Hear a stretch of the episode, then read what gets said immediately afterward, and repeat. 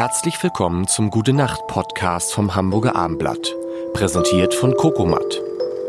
Kokomat, handgefertigte metallfreie Betten aus Naturmaterialien.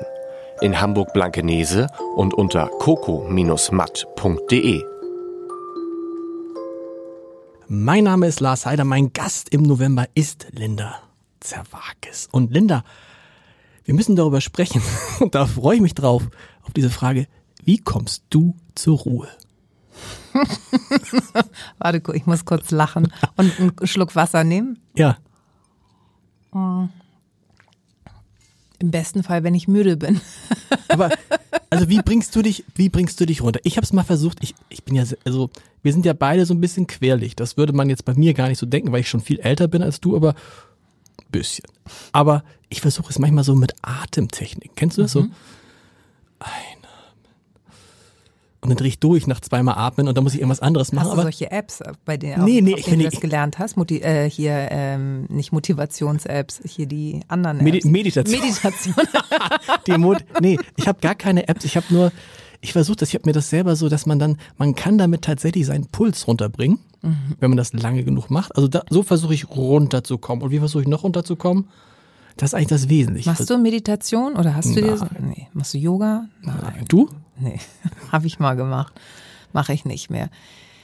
Also, to be honest, ich bin am Ende des Tages so fertig. Ich leg mich ins Bett und schlaf ein. Im besten Fall. Aber- das, das passiert schon sehr häufig, weil meine Tage einfach manchmal so absurd sind und ähm, definiert sind von wenig Schlaf. Und irgendwann sagt der Körper, pass mal auf, Alte, jetzt legst du dich hin und machst einfach mal gar nichts. Das letzte Mal, an das ich mich bewusst erinnere, wo ich wirklich zur Ruhe gekommen bin, war der Anfang des Lockdowns, damals Corona. Das war für mich wie ein Sabbatjahr, so ein Monat, weil ich dieses keine Verpflichtung zu haben, sich mit jemandem treffen zu müssen. Was heißt zu müssen? Aber so dieses, wann treffen wir uns? Ja. Was ja auch schön ist, Ja. war aber da so dieses entschleunigt und so, ich muss gar nichts. Ich muss weder, also ich muss zur Arbeit, ich bin halt zur Arbeit gefahren, aber alles andere fiel flach und ich war nur für die Family da und das war herrlich. Ich finde auch die Formulierung damals Corona. Ja, oh Gott, ja, gut. weil es schon so lang. Damals Corona, als ob es auch vorbei wäre.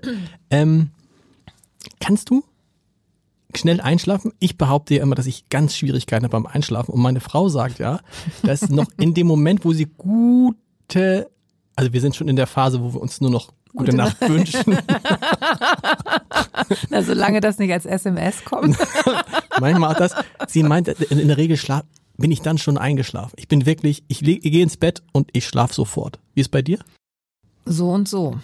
Also ich habe, ähm, ich erinnere mich, im Oktober ähm, hatte ich an einem Samstagabenddienst und vor uns lief Herr Silbereisen. Und wenn Herr Silbereisen seine lustigen Sendungen macht, dann bedeutet das für die Tagesthemen, dass wir meistens erst so um halb zwölf dran sind. Okay. Und da bist du vorher schon so, okay, ich trinke um 21 Uhr nochmal Kaffee. Versuch das irgendwie durchzustehen. Und danach denkst du so, jetzt fahre ich nach Hause und kipp sofort ins Bett. Ich komme nach Hause und es ist erstmal, hey, ri, arriba, mache ich denn jetzt? Haha, so, Wie Florian Silbereisen hat dich so hochgepusht. Um Gottes Willen. Sondern? Gar nicht. Nein. Es ist immer so, wenn ich so spät von der Arbeit komme, dass ich dann noch im Sender denke, boah, ich freue mich auf zu Hause, ich fahre jetzt nach Hause, ziehe mich um, leg mich ins Bett und schlafe sofort ein. Es ist immer umgekehrt. Ich fahre nach Hause und auf der Fahrt werde ich total munter Okay. und muss mich dann ja wieder erneut runterschrauben.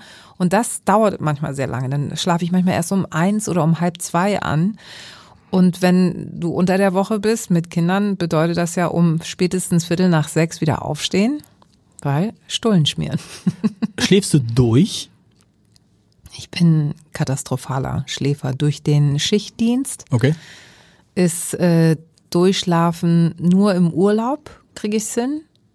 Und danach ist es immer staccato, muss ich. Wie, das heißt also, uh, das stelle ich mir, weil wenn ich nicht durchschlafe am Tag danach, ich bin zu nichts zu gebrauchen. Mhm. Wirklich. Wenn ich nicht mal neun, zehn Stunden habe, Ja, deswegen lese ich auch nur ab.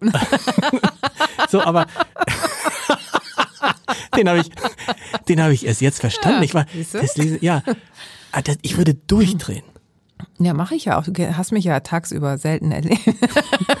nee, man, ja, es kommt drauf an. Jetzt ist ja die schlimme Zeit für mich. Also die Winterzeit, die Umstellung, das ist, das ist der allerschlimmste Tag. Ja. Für mich, da werde ich richtig depressiv. Ich habe das sonst nicht, aber da ist so, nein, nicht bis März, bitte. Dieses immer dunkel gefühlt, das raubt mir so viel Kraft. Und ich laufe gefühlt wie auf so einer halben Duracell nur noch. Weißt du, so eine Duracell, die kurz Ja. davor ist, das Duracell-Häschen, das kurz davor ist aufzugeben, äh, mit, zu klatschen, weil die Batterie leer ist. So geht das mindestens bis März jetzt. Linda, das hört sich nicht gut an. Wir, wir, sprechen, wir sprechen morgen. Gute Nacht, Linda. Gute Nacht. Gute Nacht. Schlaft gut. Am besten in Naturbetten von Kokomat.